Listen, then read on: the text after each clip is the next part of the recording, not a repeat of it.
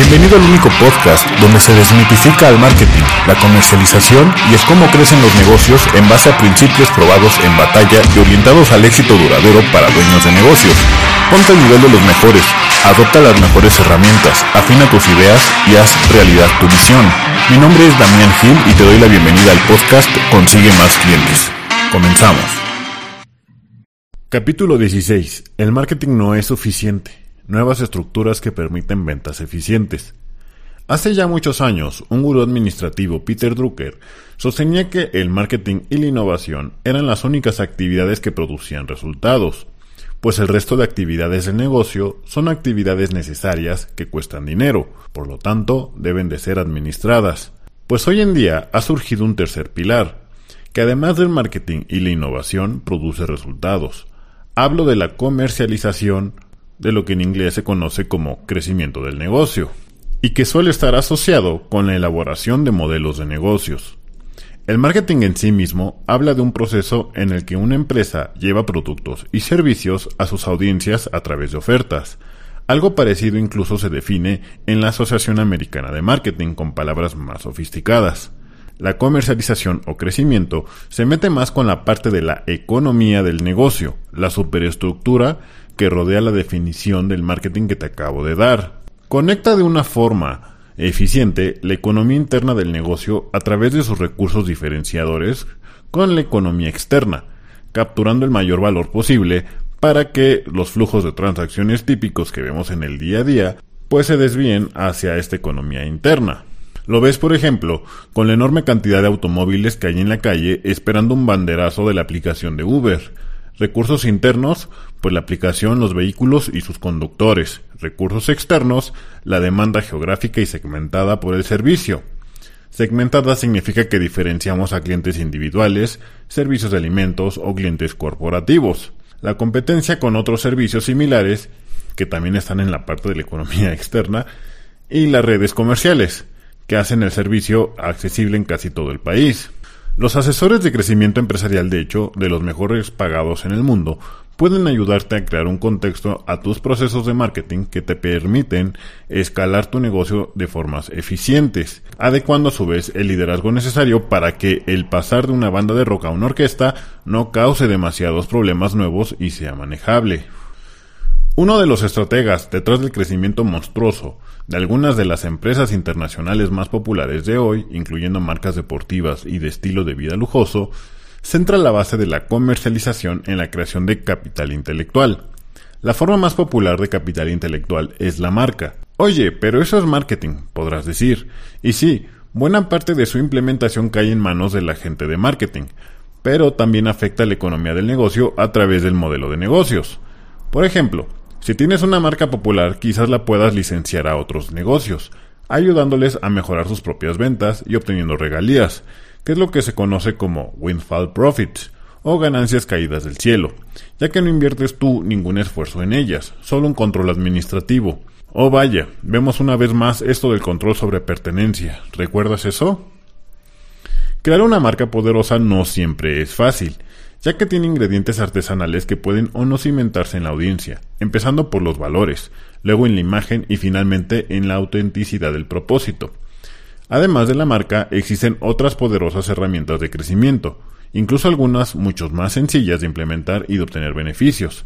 Por ejemplo, una más sencilla de implementar que la marca es la alianza entre negocios complementarios y no directamente competitivos. En mi libro Marketing Estratégico también hablo de que un canal muy eficaz son los eventos. Hoy en día los vemos más y más, pues no solo los negocios complementarios pueden ayudarse a sí mismos a promocionarse unos con otros con sus alianzas, sino que también pueden incluso crear economías conjuntas, como las de los eventos, sean conciertos, congresos, carreras deportivas, festivales o caridades que les ayuden a poner sus productos y servicios frente a audiencias motivadas. Las alianzas son una oportunidad muy amplia que no solo se limitan a usar canales promocionales conjuntos o arrendar activos poco productivos o de maximizar el rendimiento de los que sí lo son.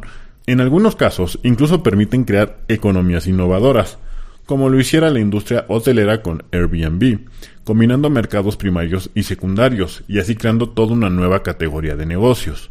Los apartamentos con servicios de hospitalidad profesional. O también lo vemos en la alianza comercial combinando el diseño con el desarrollo inmobiliario, como vemos poco a poco que comienzan a surgir apartamentos y viviendas que fueron diseñadas por famosos diseñadores de moda, o viendo personalidades de la música participando en eventos populares de videojuegos. Pero estos suenan como ejemplos sofisticados hechos para negocios que ya están en medio de un gran crecimiento. ¿Cómo puede entonces un pequeño negocio hacer uso de la comercialización para mejorar su economía y por ende sus beneficios? Uno pensaría que no se puede, a menos que ya tengas muchos recursos, pero la realidad es que sí se puede, y hoy más que nunca lo vemos todo el tiempo. Ya vimos uno de los ingredientes fundamentales para preparar el crecimiento, el capital intelectual. El capital intelectual es todo aquello en lo que se basan tus operaciones, procesos y productos. Incluye gente, habilidades, marcas legalmente protegidas y también los llamados secretos, que son tus procesos productivos que pueden ser de ventas, de fabricación, de servicio al cliente, de negociación o incluso para crear embudos o publicidades altamente eficaces de una forma predecible. Para los expertos en comercialización existe una máxima que dice, si no trabajas en base a procesos que te den resultados consistentes, entonces no tienes un negocio, tienes un pasatiempo. Esto lo aprendí hace ya varios años cuando quería iniciarme como conferencista, pensando en acercarme a asociaciones empresariales. Tuve la suerte de que alguien me hiciera una gran pregunta. ¿Y luego qué? No hay demasiadas asociaciones, y aunque lograra hablar en alguna, mañana dónde lo haría. Fue entonces cuando me pegó. Si quería hacer un negocio como conferencista, necesitaba una forma de poder lograr hablar en un evento tras otro. Por lo tanto, necesitaba encontrar más eventos. Y ahí empezó la investigación. Pues bueno, ya luego no me dediqué a esto de las conferencias porque vi otras oportunidades. Pero esta pequeña experiencia fue mi primer acercamiento genuino a la comercialización. Incluso el saber solo a quiénes acercarme para conseguir dar conferencias es parte del capital intelectual, y uno del que ya hablé también. De nuevo, las alianzas, o dicho más genéricamente, las relaciones. Tus relaciones son una base importante del capital intelectual. Quiero aclarar que me interesa dar conferencias, así que si tienes alguna oportunidad, ponte en contacto. Continuemos. Para que un negocio existente eh, logre captar los beneficios de la comercialización, primero debe redefinirse.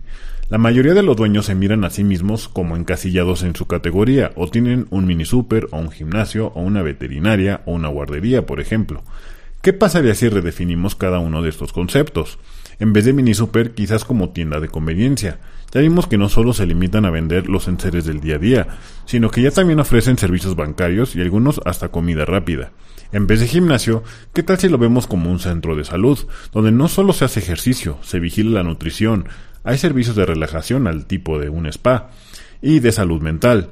De pronto uno puede ver más oportunidades de negocios en algo así y simplemente redefiniendo el, concepto, sin tener que hacer todavía ningún cambio físico. En vez de una veterinaria, ¿qué tal si lo vemos como un centro de salud para animales, donde se ofrecen servicios de cuidado, por ejemplo cuando alguien sale de vacaciones, donde pueda conseguir productos de higiene especializados o servicios de salud a domicilio o incluso crear alimentos propios de casa para animales? En vez de guardería, ¿qué tal si lo vemos como un centro recreativo, donde los pequeños aprenden a socializar, obtienen bases complementarias a la educación del hogar, conocimientos básicos a partir de cierta edad o incluso al tener alguna nana al lugar que pueda servir de apoyo emocional? Y que puede sonar raro, pero que aparentemente es buena idea, especialmente para que ningún pequeño se sienta solo. Y así vemos cómo, por ejemplo, algunas guarderías asocian con asilos, donde los mayores conviven un buen rato con los pequeños, incrementando su felicidad de paso. Naturalmente, tanto la comercialización como el marketing como la innovación se tocan entre sí, pero es fácil ver que ni el mercadólogo ni el publicista podrán hacer esta labor por sí solos.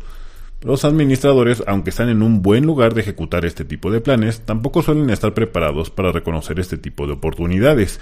Por esto, esta labor principalmente recae en los dueños con asesoramiento o consultorías, quienes además se suelen educar a sí mismos a través de ir a seminarios, conferencias y leyendo libros. La comercialización expande entonces el modelo de negocios y le permite aprovechar sus recursos y canales existentes para crear nuevo valor. Además, la comercialización abre la puerta al apalancamiento, lo que permite expandir el alcance y resultados de tus propuestas de negocios nuevas y actuales, y permite incluso que también puedas crecer sin tener que invertir tus propios recursos. Veremos más de esto más adelante. Pero bueno, esto es todo por ahora. Y aquí la pregunta es, ¿qué tanto te capacitas tú? ¿Qué tanto te educas tú para poder llevar a tu negocio a un siguiente nivel, a un siguiente nivel de sofisticación también, para poder crear mejores propuestas? ¿Qué tanto capacitas a tu gente o a ti mismo también para poder reconocer y entregar nuevo valor? ¿Y qué tanto aprovechas tus relaciones con otros negocios complementarios para poder crear oportunidades conjuntas y así también economías conjuntas y todos puedan crecer juntos. Porque el crecimiento de un negocio no se trata simplemente de que tengas un excelente marketing, sino que también de que tus eh, asociados, sean proveedores, clientes o inversionistas, pues también crezcan contigo. Eso es todo por hoy. Si tienes preguntas, comentarios o sugerencias, envíalas al correo damian arroba o al Twitter damian G -I -L -Z. No olvides checar los libros en Amazon si quieres ir más lejos. Puedes encontrarlos en empresaencrecimiento.com diagonal libros. Muchas gracias por estar aquí. Suscríbete y recomienda el podcast si no lo has hecho ya. Nos vemos en el próximo capítulo.